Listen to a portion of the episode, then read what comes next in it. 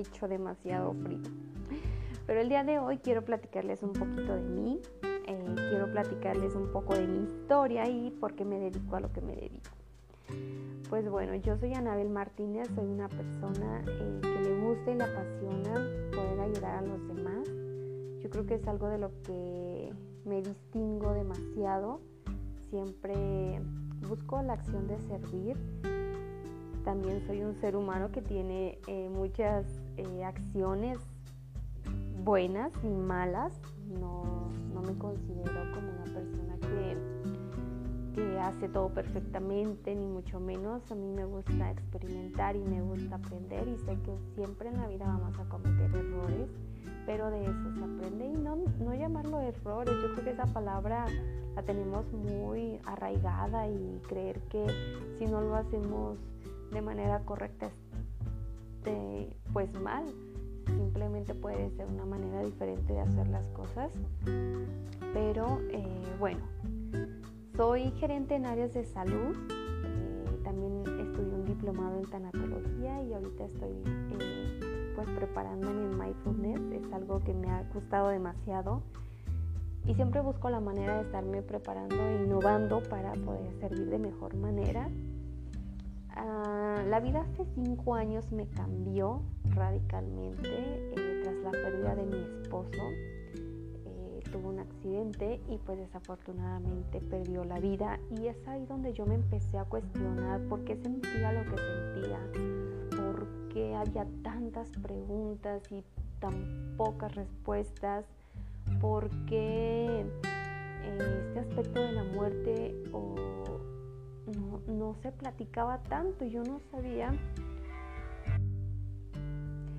yo no sabía cómo explicárselos a mis hijos y eh, pues eso me generó muchísima angustia eh, en por qué, pues y obviamente ellos iban a crecer, cuando pasó esto ellos estaban muy pequeños, tenían dos y seis años, pero obviamente se daban cuenta, obviamente sentían y pues para ellos fue un cambio muy fuerte porque pues incluso nos tuvimos que cambiar de ciudad el mayor que ya iba a la primaria, pues también lo tuve que cambiar de primaria. Hay muchas cuestiones eh, en donde yo no podía ni sabía cómo explicárselos. Lo hice con lo que yo tenía en ese momento, con las herramientas que yo tenía.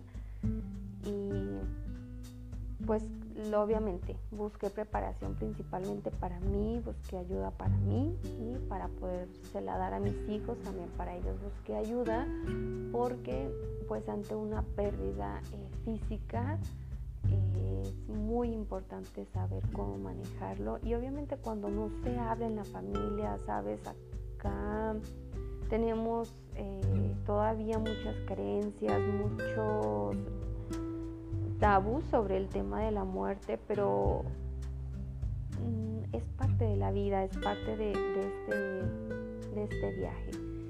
Y pues bueno, me preparé como tanatóloga, hoy doy conferencias, doy charlas, talleres, en donde busco implementar y accionar tras mi historia eh, herramientas en los demás y herramientas no solo la pérdida física, sino la pérdida en muchos sentidos. En la vida vamos perdiendo muchas cosas y no le damos su proceso de duelo, no le damos su agradecimiento y el paso por nuestra vida. Y yo creo que es una de las herramientas que podemos eh, manejar de, de, una forma efectiva para nosotros y para los demás, hablando del tema, hablando de cada una de las situaciones que, atravesamos y no sentirnos mal y no sentirnos incómodo con lo que nos pasa, porque mucha gente está pasando por situaciones de pérdida, incluso un divorcio, eh, un cambio de casa, un cambio de ciudad, eh, incluso hasta cuando se casan, ¿sabes? Cuando empiezan esos problemitas de híjoles, que yo pensé que el matrimonio no era así, mejor me regreso y cosas así, porque tenemos expectativas de todo. Y cuando no conocemos las herramientas de qué es el proceso, pues podemos quedarnos en ciertas acciones o emociones que nos puedan repercutir emocionalmente. Pero bueno, yo eh, me dedico, pues como les dije ahorita, a dar charlas, conferencias, eh, talleres y sesiones. Y me dedico también eh, a la parte de las fundaciones. Estoy en una fundación que se llama Banco de Tapitas a nivel nacional. Y podemos ayudar ahí a muchos niños y jóvenes con, con algún tipo de enfermedad y de cáncer en especial. Ahorita soy embajadora de aquí, radico en, en Arandas, Jalisco y he podido conocer muchas historias, he podido conocer eh, pues este paso, ¿no? Y obviamente pues hay muchas familias que, que accionan todo por parte de ellos, que accionan eh, todo este amor para que su familiar esté pues sano, pero yo creo que el amor es estar ahí, es estar acompañando ante una situación pues tan compleja y abrazarnos de nuestros seres queridos y entender a la enfermedad que trae consigo.